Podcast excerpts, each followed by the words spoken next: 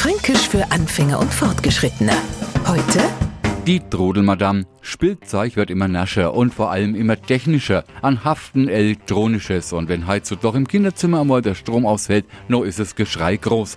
Freyers war alles besser. Stimmt ja jetzt nicht unbedingt. Aber wenn bei uns einmal kein Strom da war, no haben wir trotzdem weiterspielen können. Und zwar mit einer Trudelmadam. Ja, einfach hingestellt, ist Stängler oben, immer ein paar Mal nah von runter und schon hat sie sich dreht und brummt. War's. Ganz ohne Stecker, ganz ohne Strom. Einfacher so. Also ich muss ja das nur für das internationale Publikum übersetzen. Im Hochdeutschen ist's der Brummkreisel, bei uns die Trudelmadam. Fränkisch für Anfänger und Fortgeschrittene. Morgen früh eine neue Folge. Und alle Folgen als Podcast auf podu.de.